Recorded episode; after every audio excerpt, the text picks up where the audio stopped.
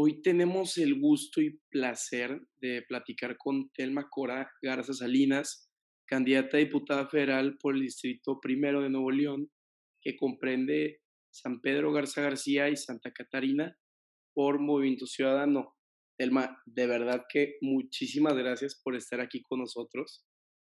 Gracias por la invitación, gracias por considerarme, porque es un distrito muy importante, no, no quiere decir que los demás no, pero para nuestra comunidad este, creo que es uno de los distritos más importantes, sobre todo porque eh, prevalentemente pues ha sido del, del Partido Acción Nacional y pues ahora esta ola naranja va a llegar a permear a, este distrito. Claro, Telma, platícanos un poco sobre tu trayectoria, quién es Telma Cora. Mm, bueno, pues soy madre de cuatro hijos, tengo tres nietos además. Estudié todo desarrollo humano, luego varios diplomados en terapia gestalt, programación neurolingüística, inteligencia emocional, psicología positiva, psicología de la mujer. Luego eh, estudié un diplomado de enneagrama. Eh, también eh, me certifiqué como coach de vida y coach empresarial. Eh, también tengo un certificado de la reconstrucción del tejido social. Posteriormente tomé un curso de, de participación ciudadana, un diplomado de federalismo, un curso de negociación política y de lobbying político. Y eh, me fui al Topo Chico hace muchos años con estas ganas de salir adelante y de ayudar a mujeres en estado de vulnerabilidad ya que yo misma había sido víctima de, actos eh, violentos por parte de, una pareja, de un, de un ex esposo, y, tuve ahí una, situación complicada donde salí adelante. Y para mí dije, ninguna más, ninguna mujer más va, va a poder sufrir. Entonces me voy a ayudar y para mi sorpresa pues me doy cuenta que ni soy la única, ni la primera, ni la última. Y me puse a trabajar en el Topo Chico. La verdad fue una experiencia mucho, muy gratificante. Salvé muchos matrimonios, familias completas. Eh, se entendió y se comprendió la importancia de lo que es la mujer como pilar de hogar. Y, fue algo que me dejó eh, mucho en mi corazón. Después de ahí viene una elección del Senado donde me invitan a participar en el Senado en el 18 y participé. Este, una gran experiencia, eh, la verdad, eh, un aprendizaje muy, muy padre. Y de ahí ya me nace toda esta vocación ¿no? de, de la política y de prepararme. Por eso llegaron eventualmente mis estudios en, política, donde quería saber más. Además, soy una mujer que no me gusta estarme quieta, que me gusta estar aprendiendo constantemente. Eh, siempre o estoy leyendo o estoy tomando un curso o, estoy estudiando algo. Me gusta siempre estar aprendiendo. Eh, creo que venimos a aprender a esta vida y lo poco, mucho que me quede de vida seguiré haciéndolo. Y bueno, pues eventualmente me llega esta invitación. Bueno, primero me llega Cocinamos Monterrey, que fue una organización donde le dimos de comer a más de 125 mil personas en el año de pandemia, fue el año pasado, que mientras todo el mundo estaba encerrado en sus casas, pues yo salía a darle de comer a la gente. Y ahí es en donde ponen el ojo en mí, ¿no? En toda esta trayectoria social que he estado trabajando y que he tenido mucho contacto con con la sociedad, con la gente que ha estado en, estados de alta vulnerabilidad. Y ahí ya viene, ya te digo, esta invitación a participar en esta candidatura que ha sido muy gratificante. Cansada, pesada, pero, pero muy gratificante. Elma, ¿sientes una diferencia entre tu pasada candidatura al Senado y esta a la diputación personal? Digo, diputación federal o o es básicamente lo mismo? No, es completamente diferente. Ok. Eh, uno de mis maestros de política que se llama Oscar Tamés, eh, me dice, porque le, yo le dije, le dije, no, hombre, es que es totalmente diferente. Y me dice, Telma, es que ahora estás muy preparada y ahora tienes más capacidad de ver cosas que a lo mejor antes no las veías y las dejabas pasar porque te estabas preparando para esta. Para mí realmente esta sí es una gran contienda electoral. Eh, y fíjate, en, el 18 visité los 51 municipios que tiene el estado de Nuevo León, todos y cada uno de ellos. Y ahora que son dos municipios, San Pedro y Santa Catarina, que los he visitado a profundidad. Ayer platicábamos que ya nada más me falta el 2% de Santa Catarina, que pues ya va a ser eh, entre hoy y mañana lo termino. Esta es una contienda electoral y yo creo que mucho tiene que ver el partido y la circunstancia. Es decir, en el 18 no había candidato a gobernador, ¿sí? Y ahora sí tenemos un candidato a gobernador. ¿Y qué candidato? ¿No? El candidato, el futuro gobernador de Nuevo León. Entonces sí es una gran diferencia estar arropada, estar en presencia de, este candidato a gobernador, que es Samuel García, con un partido que es eh, un partido, si no, si no es, es tan nuevo como de un año, porque ya tenemos, tiene el partido 10 años aproximadamente de estar en, en Nuevo León, 9 años. Pues es un partido fresco, es un partido de gente joven, es un partido ciudadano. Y eso es algo bien importante que hay que recalcar. Yo no milito Movimiento Ciudadano, soy una candidata ciudadana que igual tú pudieras haber participado en él aquí. Eh, y buscaron perfiles de personas que han hecho algo por la comunidad, que han estado en contacto y que han estado trabajando, ya sea en niveles empresariales, en niveles sociales, como lo he hecho yo, de distintas formas, pero que han estado de alguna manera preocupados por la sociedad.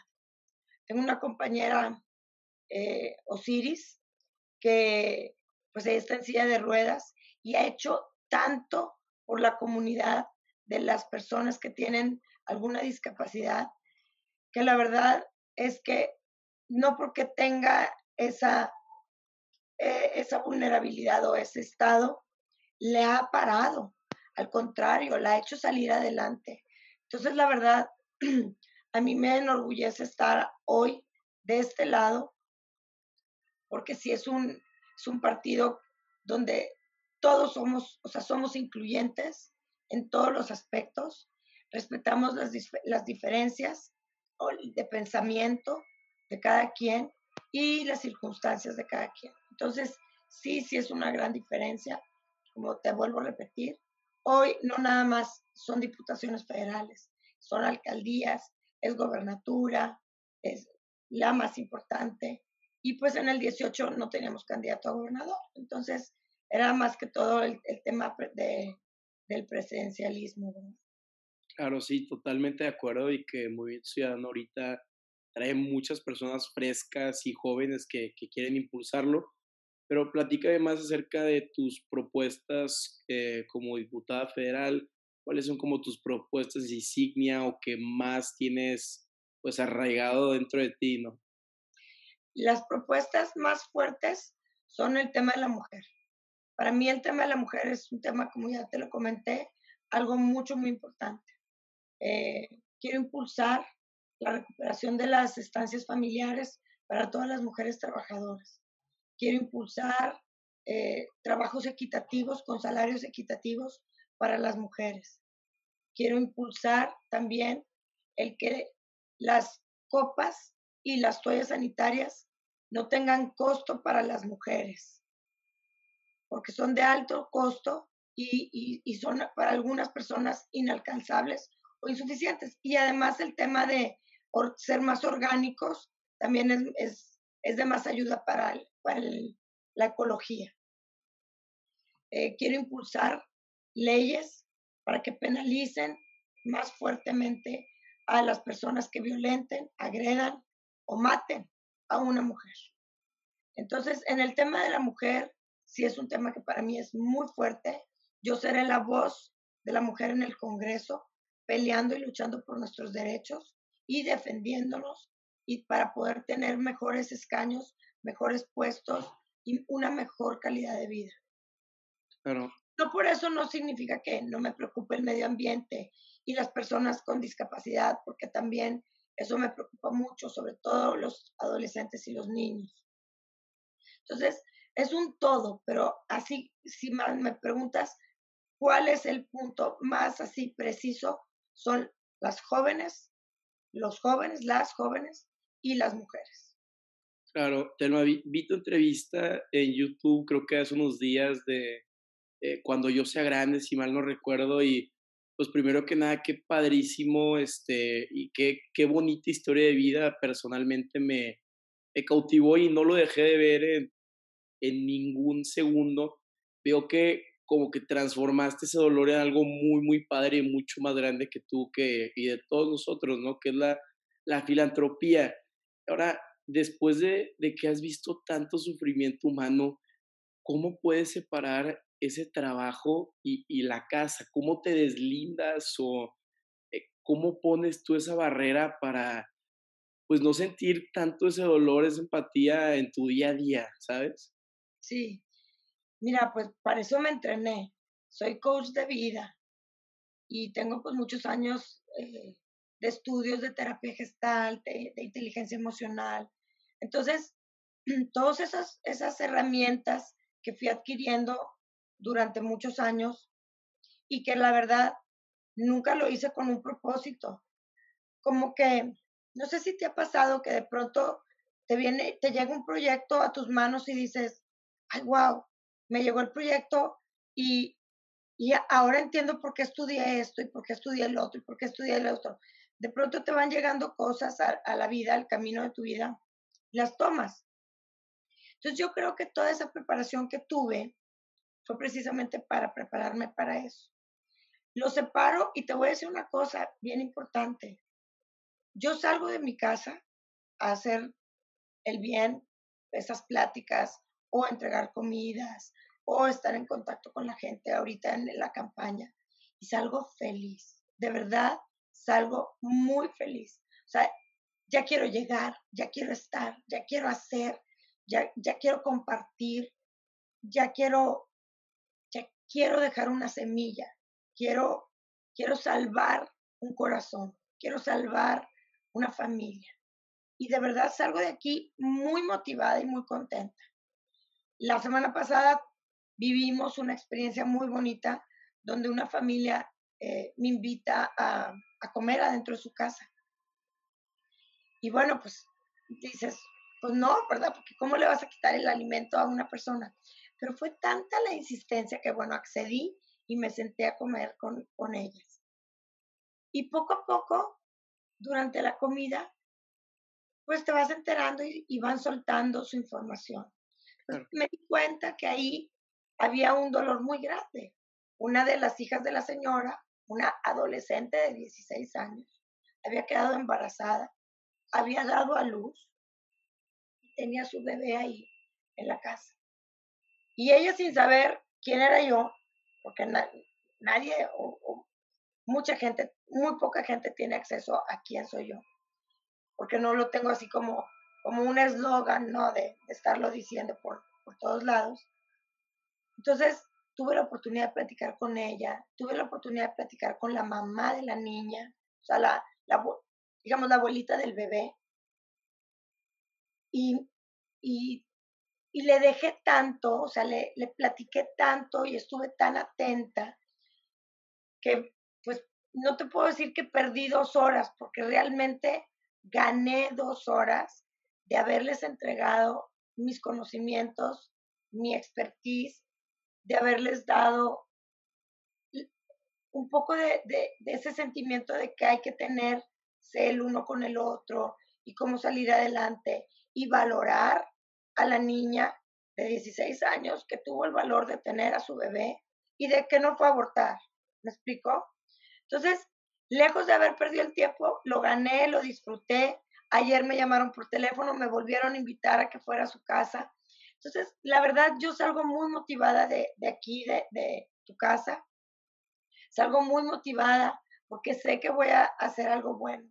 Y cuando regreso aquí a la casa, ya cuando vengo en el trayecto de regreso, simplemente hago una reflexión y estoy reflexionando más que todo en lo que dejé, en lo que hice.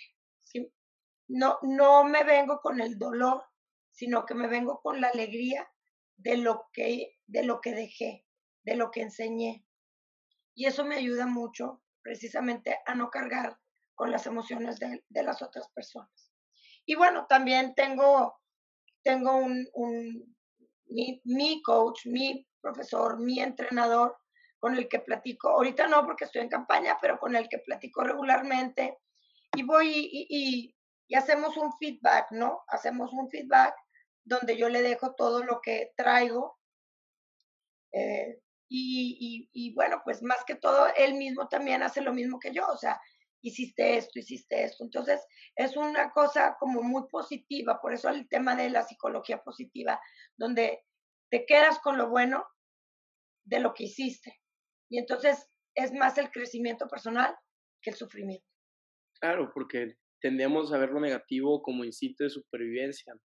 Y antes de, de cerrar el tema, me encantaría que, que, me des tu opinión, porque he conocido muchas mujeres que pues a lo largo de mi vida profesional o, o que muchas mujeres o amigas que tienen una disciplina y ambición por tener una carrera exitosa, pero que les preocupa el tema de cómo balancear la vida profesional y digo, tú tienes cuatro hijos, entonces, ¿qué les dirías a esas mujeres que están entrando al mundo profesional, pero que también quieren ser mamás? Mira, yo te voy a decir, yo fui una mamá muy, muy joven, eh, tuve a mis hijos muy chica y tuve que dejar mis estudios. Era otra educación. En, mi época nos casábamos muy chicas eh, y sacrificábamos los estudios. Pero tuve la fortuna que eventualmente ya mis hijos grandes, tuve la fortuna de regresar a estudiar. Entonces, había un día o dos días a la semana que mientras mis hijos estaban en la escuela, yo también estaba estudiando. Entonces, y no había esto, ¿eh? no había el Zoom, no había este Internet. Ahora podemos estudiar cursos en línea, inclusive hasta trabajar en línea. Eh, bueno, el tema, el tema de la pandemia ayudó para hacer home office, que antes no había home office, ¿verdad? Eh, ahora en el tema de, en mío personal, pues mis hijos están grandes. Ya mis hijos pues ya son independientes, literalmente, porque pues ya mi hija la más pequeña tiene 29 años. Pero cuando yo empecé con todo este tema de, de las terapias de recuperación emocional para mujeres maltratadas, pues fue hace nueve años. O sea, quiere decir que mi hija, la pequeña, tenía 20. Ya, pues ya no estaban tan, tan pequeños. Sin embargo, yo veo ahora a mis hijas que ya tienen hijos y que ellas hacen lo que yo prácticamente hacía. Trabajan en la mañana y se van desde, literalmente dejaban a sus hijos en la escuela y se iban a trabajar. Luego el transporte traía a sus hijos de regreso y ellas regresaban y trabajaban nada más lo que es un, un mediodía. Y luego en la tarde pues, se, dedicaban a, se dedicaban a sus hijos. Y digo, hablo en pasado porque el tema de pandemia todavía no hay una reactivación total de las escuelas. Entonces todavía mis nietos están en, haciendo homeschool en, en casa. Y mis hijas todavía están trabajando también en tiempos de repente en, en, la, en la computadora.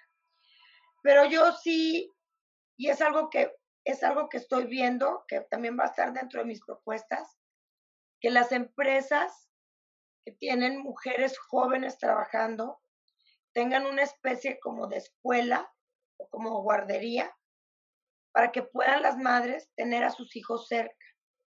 Entonces, si ellas pueden estar trabajando, es decir, en el piso 9, voy a inventar, en el piso 9 de un edificio, en el piso 1 esté un kinder acondicionado o una escuelita acondicionado para que ahí tengan a sus hijos y que las mujeres puedan bajar a comer con ellos, a tener 15 minutos en su recreo, que puedan convivir y que puedan salir en un horario hasta las 5 de la tarde, pero que tengan esos espacios donde puedan convivir con sus hijos.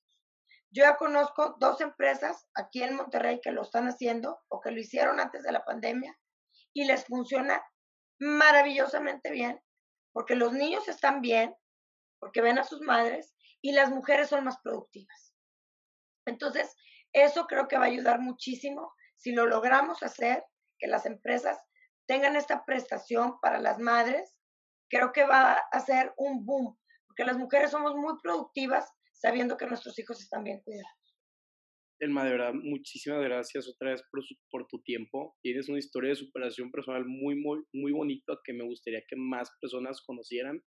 Te deseamos lo mejor de los éxitos en Maciosare ahorita en tu candidatura y pues estamos a la orden.